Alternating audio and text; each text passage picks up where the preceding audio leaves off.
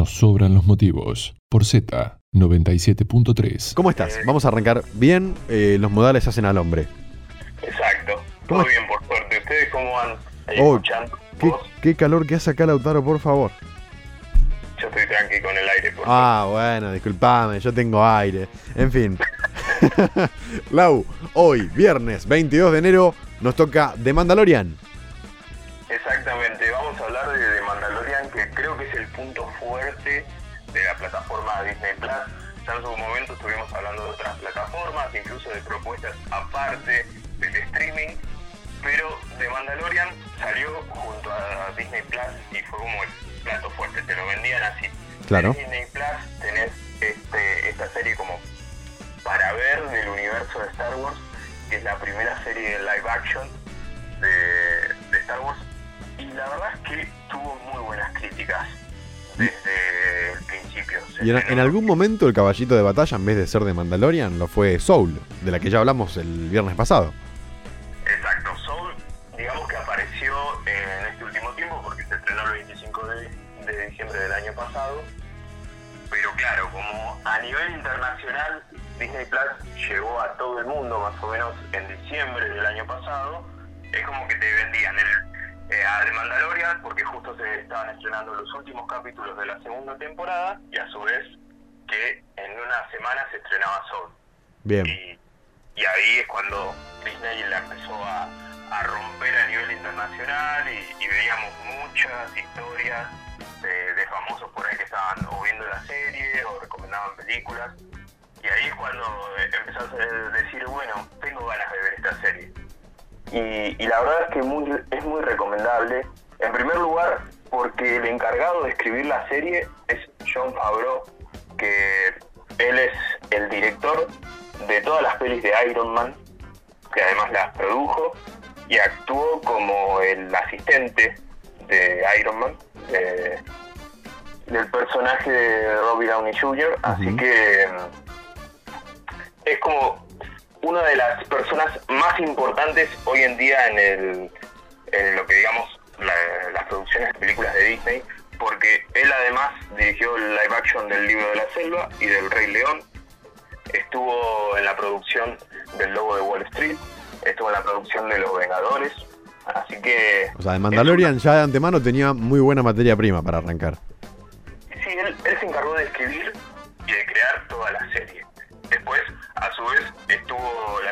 Dirigida por Dave Filoni, que es el que tomó las riendas de Lucas de Lucasfilms después de que se vendiera a Disney en 2013.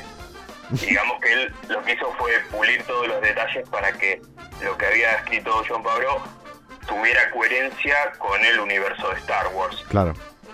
¿Qué sucedió? En todos estos últimos años vimos que por ahí las últimas películas de Star Wars no eran de lo mejor o que dejaban mucho que desear después de la primera trilogía que fueron la película 4, 5 y 6, los episodios 4, 5, 6 de, de la saga de Star Wars. Y ahí es cuando la gente empezó a reclamar que tengan esa esencia, que se parezcan a esas películas. Cosa que es medio imposible y que en su momento el señor George Lucas se fue y vendió la empresa a Disney.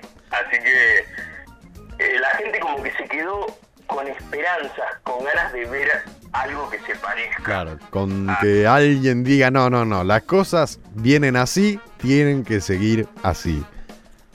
Sí, y la, la curiosidad es que en su momento, en 2005, George Lucas había anunciado la primera serie live action de Star Wars, cosa que quedó en la nada, se iba a llamar Star Wars Overworld, si no me equivoco, y él de- decidió abandonar el proyecto porque supuestamente cada capítulo costaba 20 millones de dólares, que, que es bastante loco. Y la gente cuando eh, la empresa se vendió a Disney, dijeron, bueno, es probable que salga una serie de live action de Star Wars porque Disney tiene más plata. Y así fue, pero se demoraron bastantes años porque recién en 2017 se empezó a hacer de Mandalorian y salió en 2019 y en gran parte del mundo la vimos el año pasado. claro. Así que hay un- una demora bastante importante. Pero la están pegando y la pegaron bastante con esta serie. Recordemos que las primeras series de, Star Wars fueron en, animación, todas hechas por animación, y no recibieron tantas críticas malas como lo recibieron las, últimas pelis de, Star Wars, porque están bien hechas y trabajan bastante lo que es el universo de Star Wars. No es como que la empiezan a delirar y, crean cosas que no tienen mucha coherencia. Claro, claro. y las construcciones de los personajes no están muy buenas. Pero si te parece retomamos un poco más lo que es de Mandalorian para hablar de una serie que no hace falta verte ninguna película de Star Wars para entenderla.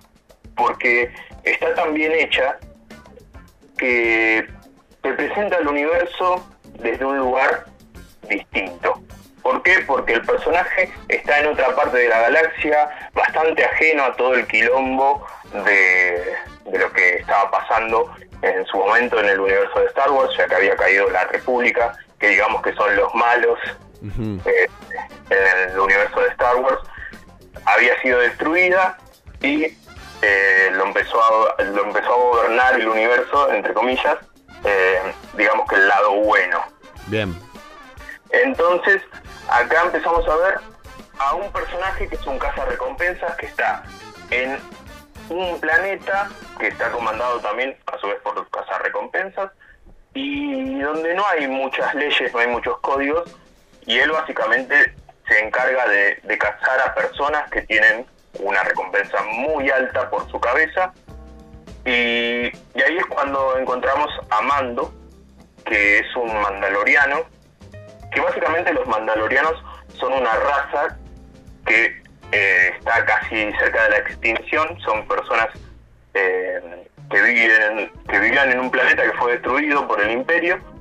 Y básicamente este chabón trata de conseguir, eh, digamos que un material muy preciado que es de los mandalorianos, que es una armadura, una armadura no, un metal, que sirve para hacer armaduras que son muy fuertes ya que resisten los disparos y también aguantan muy bien los sables láser, cosa de que es muy importante para la, para la saga de Star Wars entender este material y entender a esta raza, porque no se había profundizado en otras películas y al único personaje que vimos en otras en las películas de Star Wars que estaba cerca del universo de los Mandalorianos es a Boba Fett que también es otro recompensas pero bueno, esto no, no digamos que no, no tiene mucha conexión con la serie Boba Fett, que es el,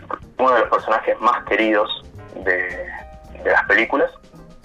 Y la, la cuestión es que eh, El Mandaloriano es una serie que recomiendo ver por, por el hecho de que es un recompensas que lo mandan a atrapar a un personaje muy tierno y que se volvió meme, que es el, Baby Yoda. Baby Yoda.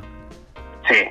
Y la, la realidad es que te plantean una persona, un personaje de muy pocas palabras, que se basa mucho en los códigos morales, en lo que está bien y en lo que está mal. Y ahí es cuando empezamos a ver una de las características principales de esta serie, que es el, género que está basada esta serie, que es el spaghetti western, que es un género que en su momento fue muy popular en los 60 y 70, y básicamente son películas inspiradas en los westerns estadounidenses, pero que se realizaron en Europa, más específicamente en Italia y en España, por eso el nombre Spaghetti Western. Claro, sí, sí, ya me sonaba medio raro.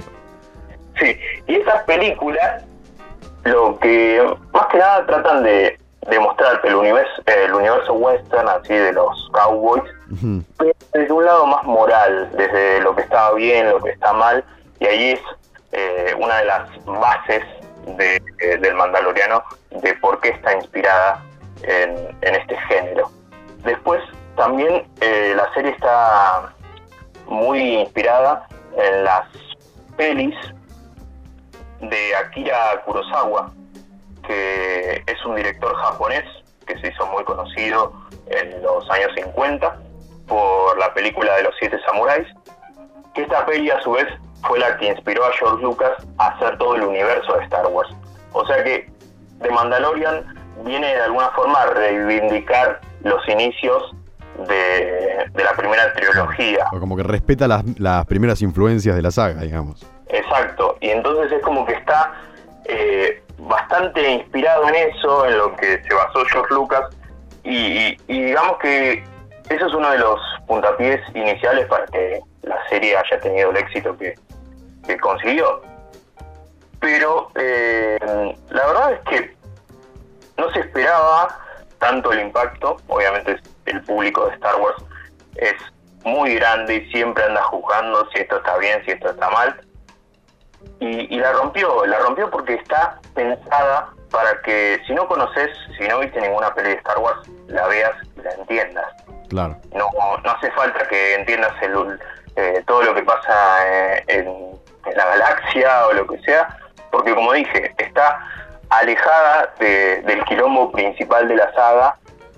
Eh, por ahí vemos pequeños destellos de, de situaciones que, que la conectan con el universo de Star Wars, pero vemos la historia principal de un cazarrecompensas que se encuentra con Baby Yoda, un personaje que, que lo inventaron, que nace de esta serie, y, y que el personaje principal, que es Mando el Mandaloriano, se termina encariñando con Baby Yoda y ahí es cuando lo empieza a proteger y ahí es cuando comienza la historia. Ojo que no estoy spoileando nada porque Me gusta porque se nota que estás con las pinzas en las manos, ¿viste? Esto acá, esto allá, no estoy haciendo nada mal.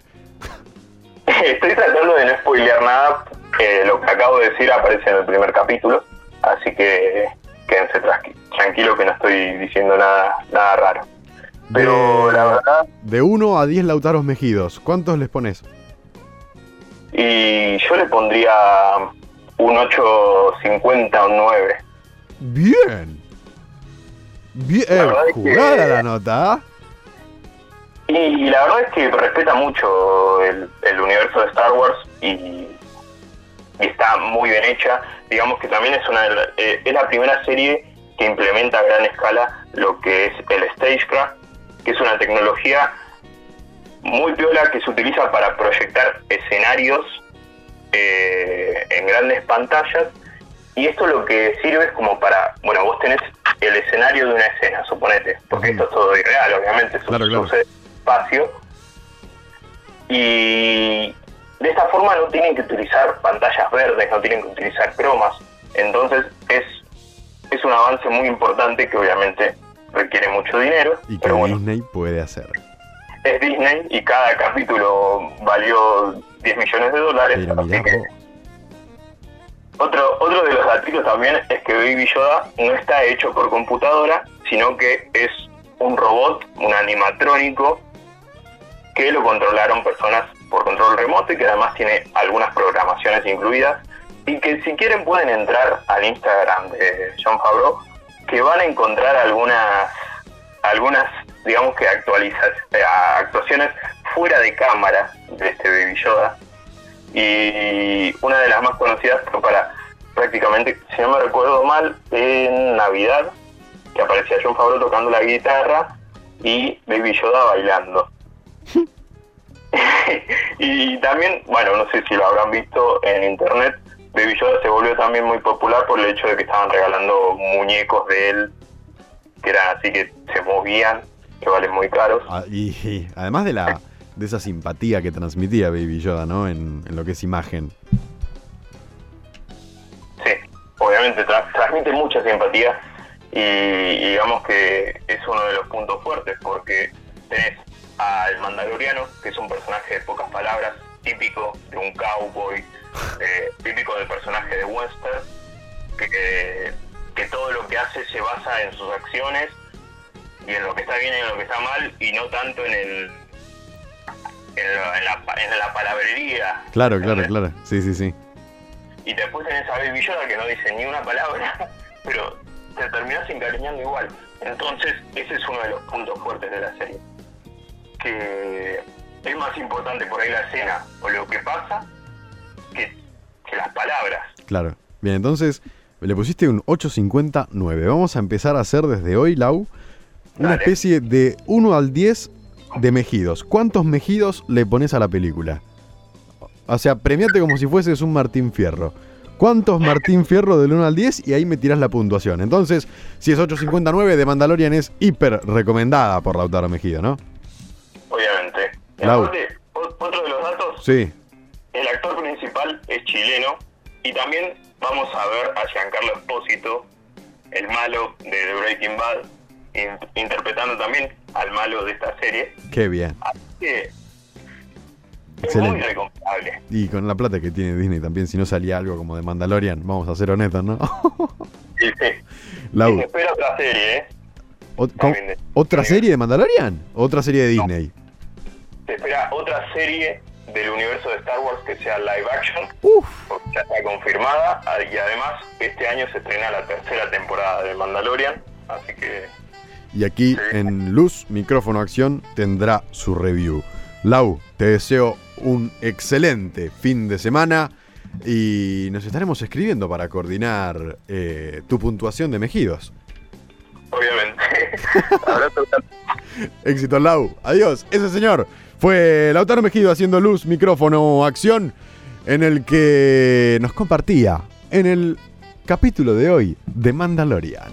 Seguí escuchando a Tomás Galván en Nos sobran los motivos.